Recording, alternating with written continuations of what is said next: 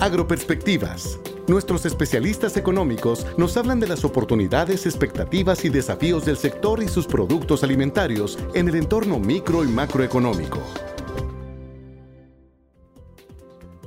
Hola, ¿qué tal? La política de precios de garantía para maíz, frijol, arroz, trigo panificable y leche fluida, anunciada por el gobierno federal, es una de las medidas para el sector agroalimentario que más debate ha generado en los círculos intelectuales e informativos. Y esa discusión es para menos, puesto que entre los componentes aprobados en el Programa Especial Concurrente para el Desarrollo Rural Sustentable 2019, el programa de precios de garantía es el mayor distintivo con respecto a los componentes implementados por las administraciones federales del pretérito reciente.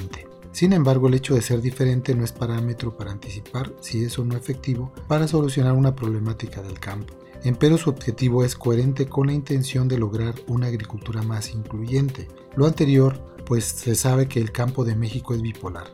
Es decir, por un lado existen 1.4 millones de productores comerciales vinculados al mercado nacional y a la agroindustria y los más competitivos al mercado internacional. En contraste, 3.9 millones de las unidades económicas rurales son de subsistencia o autoconsumo y no necesariamente alcanzan la producción mínima para la nutrición, penetrar los mercados locales y menos regionales o de exportación.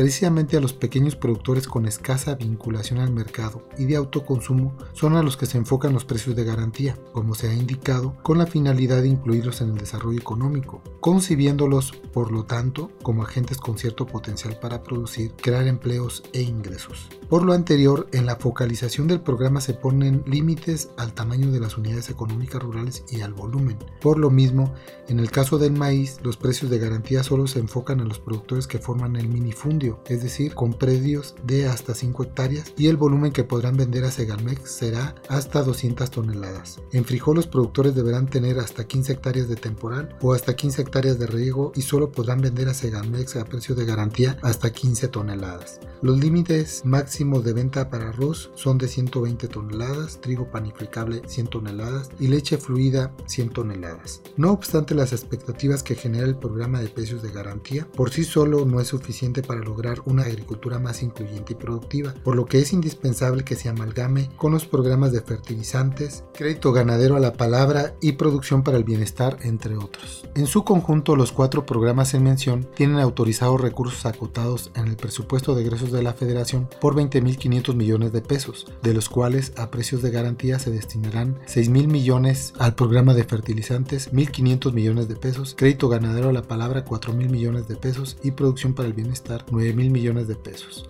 Así, para lograr una agricultura más incluyente para los pequeños productores y de subsistencia, esos cuatro programas podrían integrarse en un esquema que atienda las diversas fases de la cadena de valor, con lo que los productores tendrían alicientes con aumentos en la producción y en la productividad. Lo anterior debido a que con ese esquema contarían con la venta segura de una parte de su producción a precios de garantía con Segalmex, mientras que la fase de proveeduría se fortalecería con los programas de fertilizantes y crédito ganadero a la palabra, lo que permitiría abaratar costos y aumentar el rendimiento. La fase de producción sería robustecida con el programa de producción para el bienestar. Adicionalmente, la cadena de valor podría ser complementada con los programas de la SADER para el acompañamiento técnico y FIRA para otorgar financiamiento, garantías y otros apoyos que permitan complementar las inversiones necesarias. De esa manera es posible coadyuvar a la inclusión de los pequeños productores y de subsistencia en el desarrollo económico, reconociendo sus capacidades para producir alimentos, gestionar sus empleos y crear riqueza. Por otro lado, los productores comerciales competitivos y vinculados a los mercados y los pequeños productores con escasa vinculación al mercado de autoconsumo podrían ser atendidos con otros componentes a los que se le da continuidad a través del programa especial concurrente para el desarrollo rural sustentable de 2019. Entre estos, el programa de fomento a la agricultura, que tiene un presupuesto de 2.742 millones de pesos, productividad pesquera y acuícola con 1.036 millones de pesos, concurrencia con entidades federativas con 2 mil millones de pesos, fomento ganadero con 500 millones de pesos, productividad y competitividad agroalimentaria que tiene 1.298 millones de pesos, sanidad e inocuidad con 4.128 millones de pesos, información para el desarrollo rural 104 millones de pesos y sistema nacional de investigación agrícola con 35 millones de pesos. Bajo el objetivo de lograr una mayor inclusión con esta fórmula del pasado, en el presente todos los segmentos de productores estarían incluidos en la política de desarrollo agropecuario y con ello contribuir a la producción de alimentos básicos en nuestro país. Para Agroperspectivas les saluda Ramiro Campos Meraz, especialista en la subdirección de programas y proyectos de FIA, y les invito a compartir sus opiniones y comentarios a mi correo institucional rcamposm.fira.gov.mx. Este podcast es una producción de la Subdirección de Promoción de Productos y Servicios de FIRA.